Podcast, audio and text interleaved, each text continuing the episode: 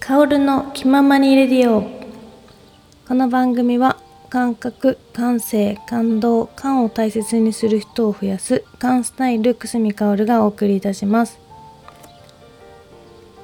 はい。えっ、ー、と今日は2020年6月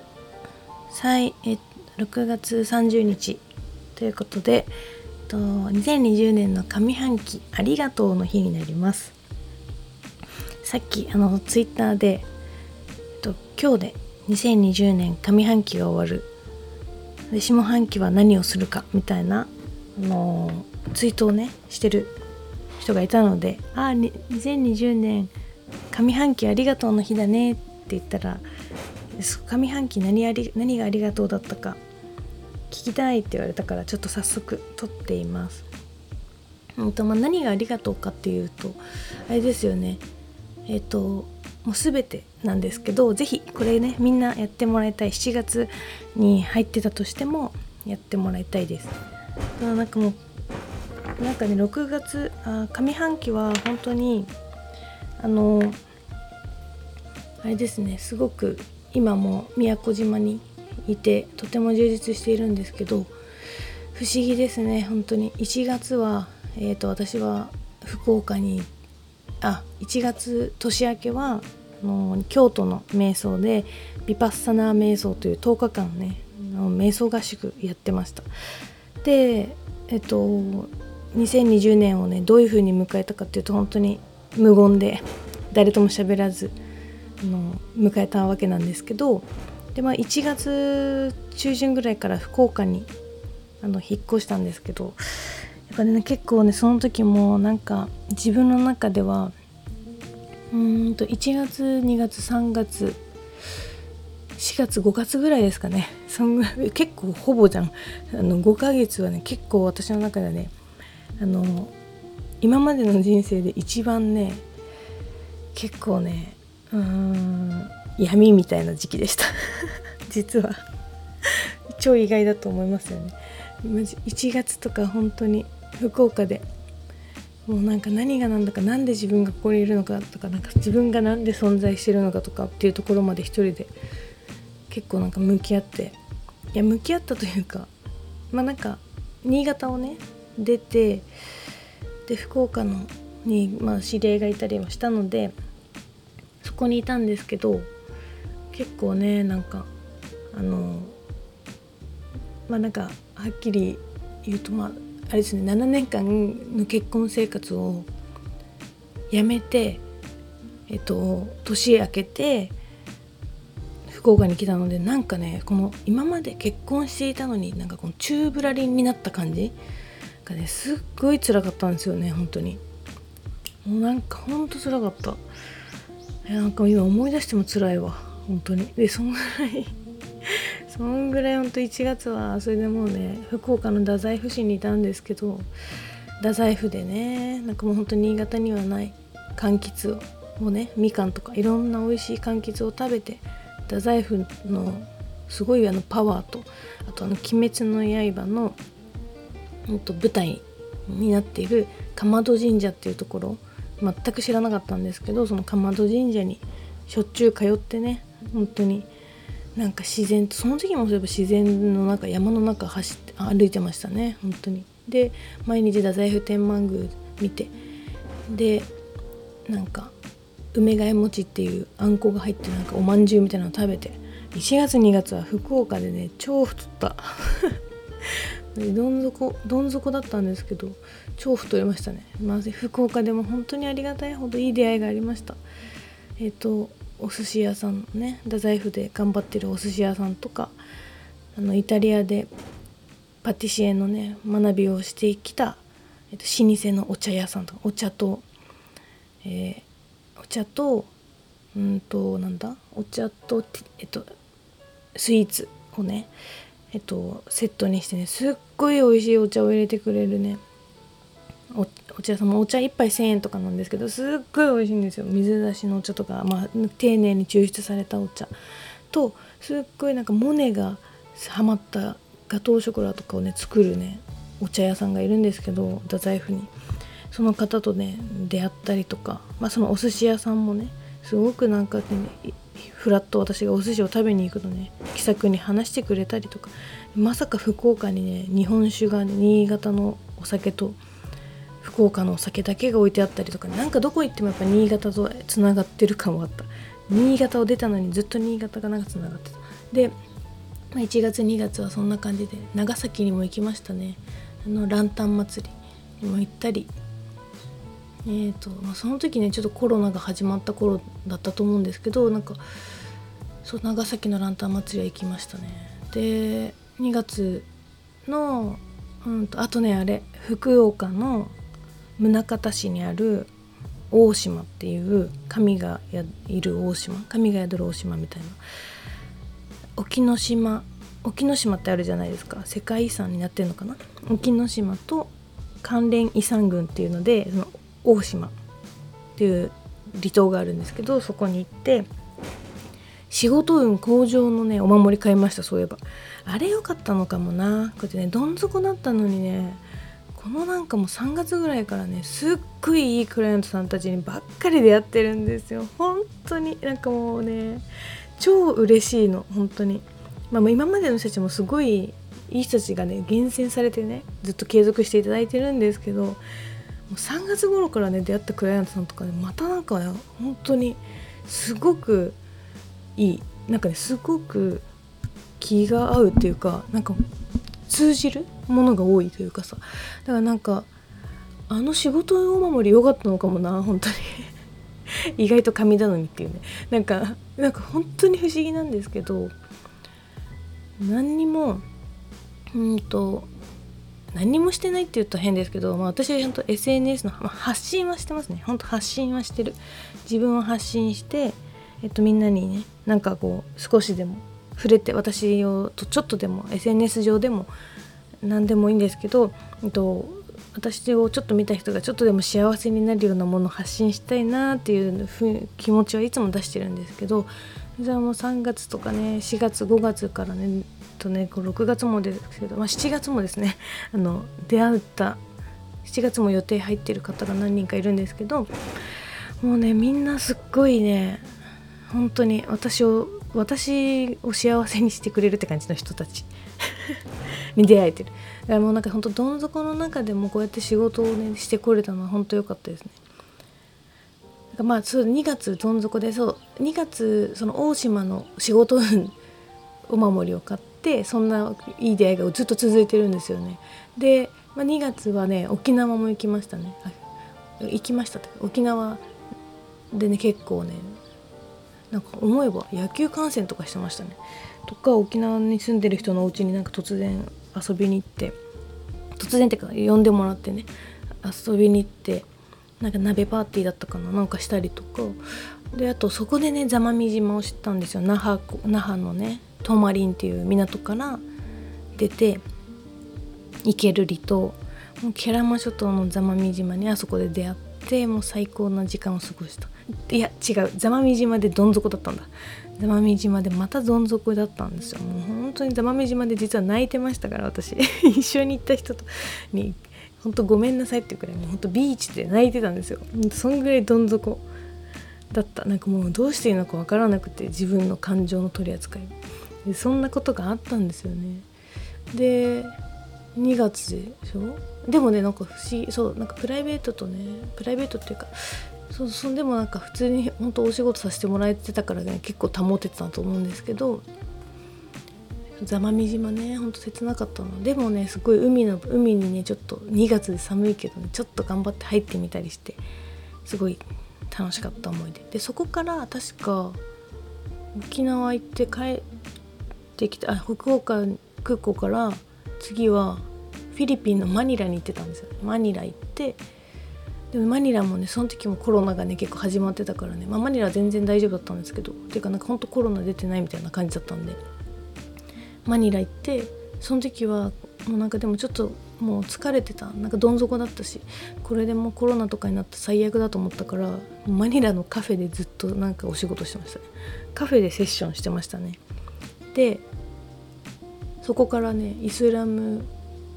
えなんて言うんだっけ？ムスリム？いやあのイスラム国じゃない違う違う。なんだっけ？えっとブルネイっていうねすっごい素敵な世界一幸せ幸せを感じてる国だったかな。みたいなところに行ってあの初めてあのムスクに入ったりして。でそこでね忍者ガールっていうあだ名をねそこの現地の人につけられていっぱいおしゃべりしたりしてすごい楽しかった。はい。なんか旅の思い出を振り返ってますね。で3月はそうカンボジアビバッサナ瞑想でね出会ったブラジル人の友達とカンボジアのシアヌークビルに行こうと思ったんだけどちょっともうそれその3月頭はもうかなり世の中がねコロナでこう混沌とねし始めた時だったのでちょっと行くのをやめて新潟に帰ってきて。そう新潟に帰ってきたタイミングでねあの父親の兄であるおじさんがね亡くなってあのそう亡くなってお通夜とかお葬式とか出れたんですけど、まあ、そのさお父さんのさおじさんのいや違う私のおじさんのさ最後のなんかもう亡くなり方とかすごく良くて、まあ、病気だったんですけどなんかあのもう死ぬのが分かってるから気持ちよくスッと死にたい。スーッと死にたい。スーッと死にたいっていうのをねずっと言ったんだって。もうね死ぬのは本当分かっててもう自分でも分かってるし家族も分かってるから自宅にいたらしいんですけど自宅でゆっくり眠るように死ぬ時だけそういう風に寝たいなって言ってたらしいんですよ。そうしたらね本当にねなんか奥さんがまあなんかあのーま、付き添ってたんだけどちょっと目を離した時に本当に眠ってるかのようにね亡くなったんですよ。でそれうちの父親がすごい喜んでて「兄貴いつもそう言ってたからさ」みたいな「よかったよ」みたいな「いい死に方だったよ」って言ってるの聞いてうわ人ってちゃんとねこうやって自分が望んでねしっかりこう自分が望んでそういう風に死にたいって思うとねこう悲しいとかではなくてねこう幸せにあふれた感じで死ねるんだと思って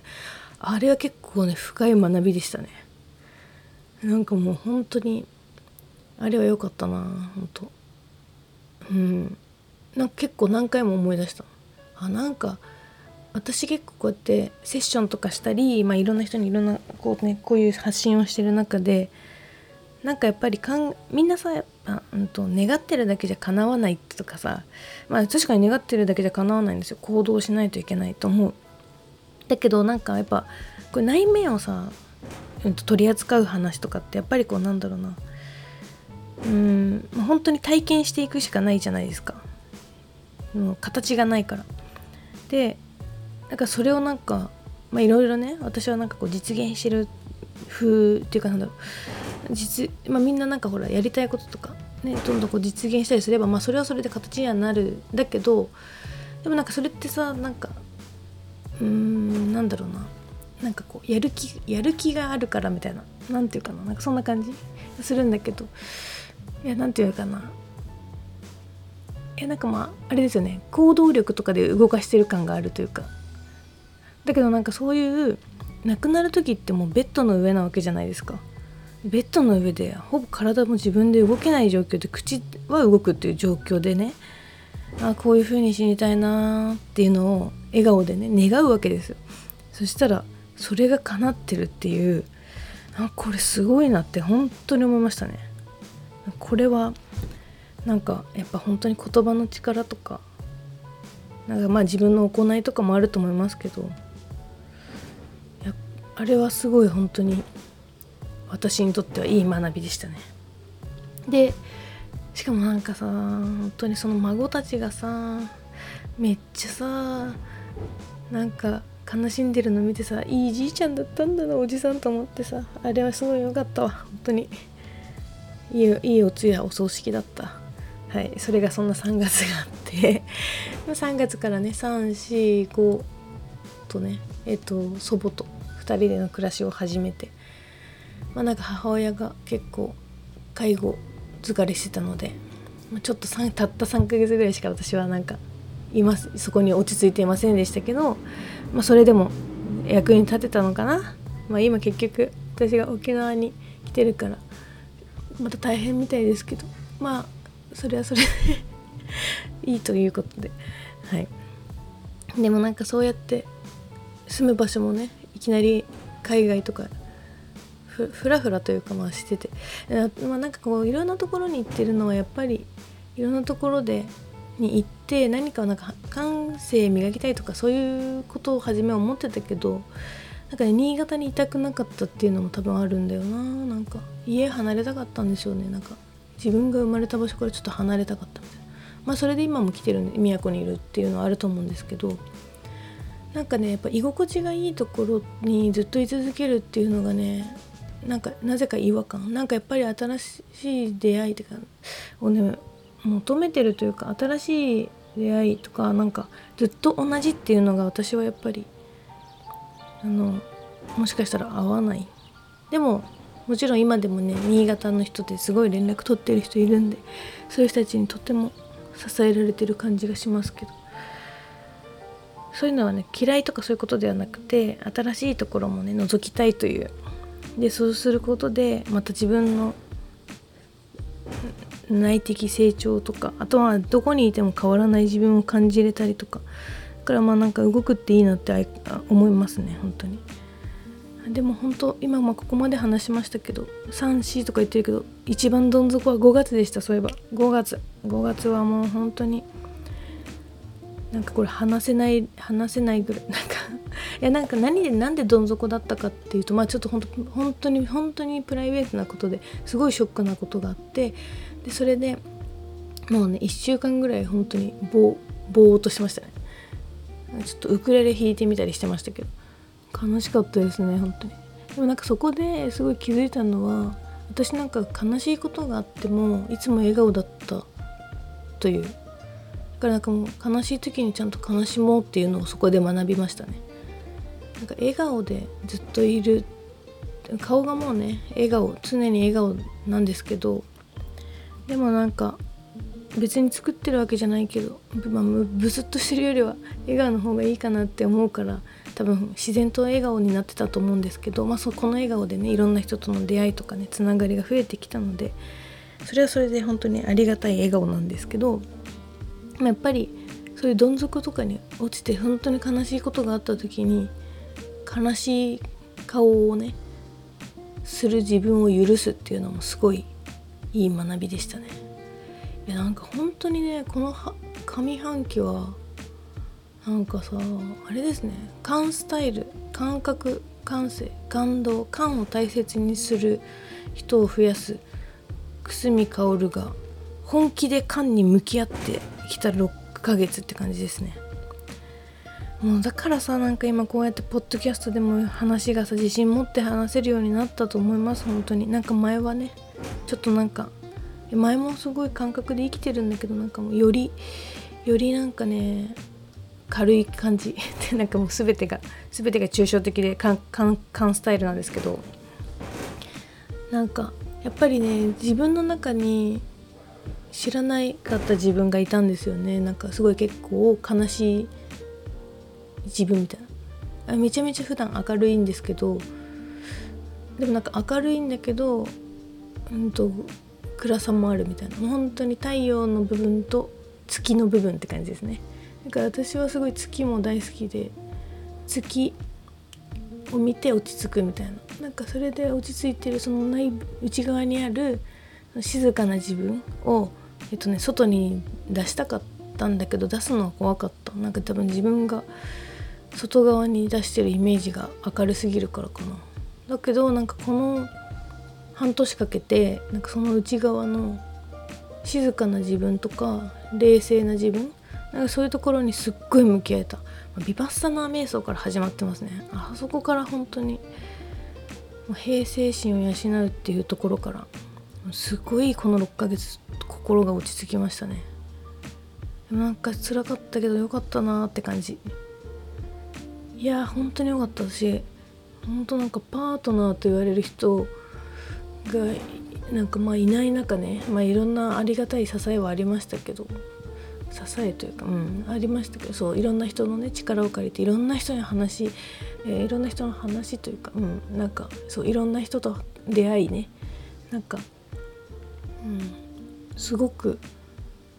感覚感性感動感を大切にする人を増やす久住薫にしっかり慣れた気がします。まあでもこれはもっとさらにどんどん追求して世の中の人によりいい影響をねなんかあの提供というかよりいい影響を出せる自分でいたいと思ってるのでこれはずっと追求し続けるもの。だけど人、うん、一番この自分がちょっとなりたかった自分っていう自分像にはかなり今近づけたかなっていうふうに思ってます。いやー6月あ2020年上半期皆さんいかがでしたか？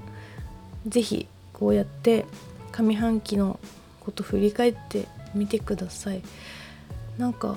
あっという間だったな。最後ねしいたけ占い皆さん見てますか？私2020年の上半期のしいたけ占い6月はあの海外での縁が深まるって書いてあったんですよ。でもコロナで行けないなーって思ってたら宮古島来てて宮古島の人たちがここはほぼ海外だとかあともう友達に言ったらそこほぼ台湾じゃんとか言われたので海外行けない中でも海外にのようなところに来て今生きてるって感じなんですよね。しいたけ占いマジですごいと思いました。最後しいたけ占い。なんかでも下半期の見てたけど全然見てないですけど。ああいうのもねこれ照らし合わせてみると面白いと思いますよ、まあ、自分の1月から2月3月4月5月6月とこうなんとなくこう振り返ってみて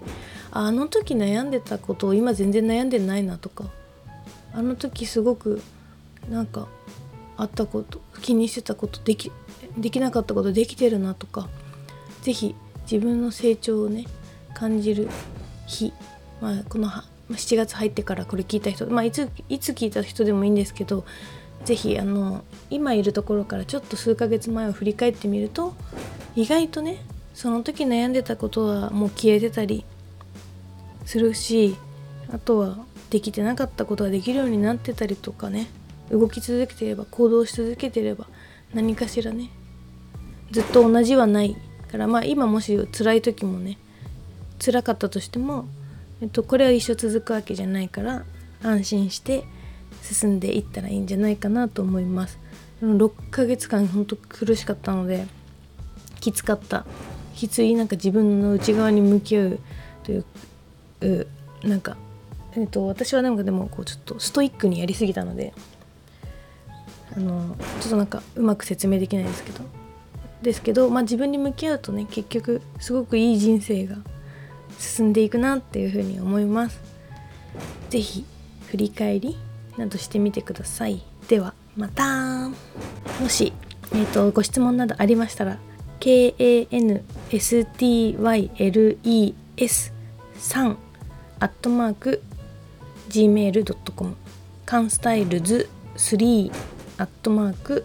gmail.com がメールです。あとは Twitter とか、えっと、ブログとかインスタとかもやってるのでぜひトップページからフォローしてくれたら嬉しいです。